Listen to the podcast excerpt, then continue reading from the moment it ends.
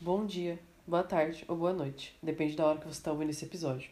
Eu sou a Mayara e esse é o Primeiro Andar, mais um podcast de política.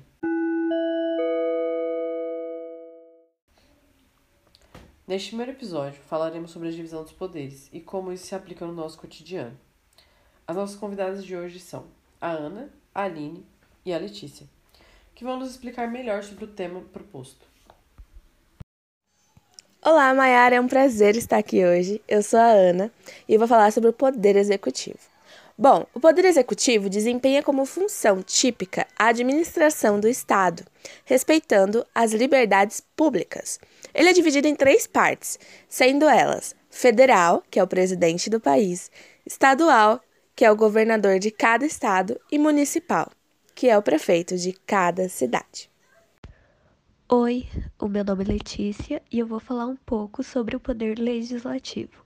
Ele é representado e exercido pela Assembleia Legislativa, constituída de representantes do povo, os deputados estaduais, eleitos pelo sistema proporcional por voto direto e secreto, tendo a legislatura de quatro anos.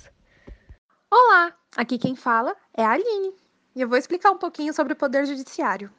Bom, o Poder Judiciário exerce funções típicas inseridas no conceito de jurisdição e funções atípicas, né, de ordem administrativa e legislativa.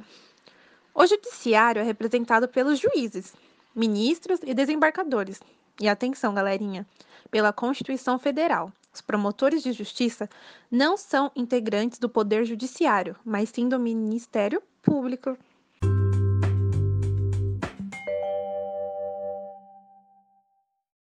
Eu vi que essa semana o presidente Jair Bolsonaro voltou a falar sobre um dos assuntos mais comentados desde a sua época de campanha, que é a questão da mudança na lei das armas, e assinou quatro decretos relacionados ao tema.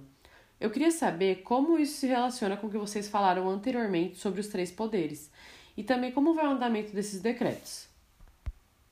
Bom, Mayara, primeiro vamos falar o que é um decreto. Decretos são definições administrativas que é tomada pelo presidente, além de, claro, regulamentar leis. Porém, o presidente não pode alterá-las. O decreto em questão é sobre porte e posse de arma, que regula a compra de armamento e munição por agentes de segurança, atiradores e colecionadores.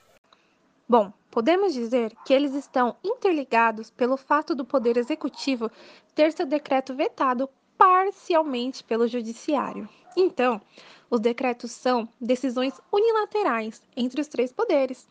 Isso significa que não é possível o executivo legislar, ou seja, né, criar leis por meio de decretos de modo individual, já que o regime brasileiro é democrático. E sobre o andamento do decreto, nessa última segunda-feira, a ministra do Supremo Tribunal Federal, Rosa Weber, vetou trechos dos quatro decretos do presidente, como, por exemplo, as medidas que flexibilizam os limites para compra e estoque de armas e cartucho. A presidente do Instituto Igarapé comentou sobre a suspensão. Precisamos de políticas públicas que protejam a vida e não das que cultuam a morte.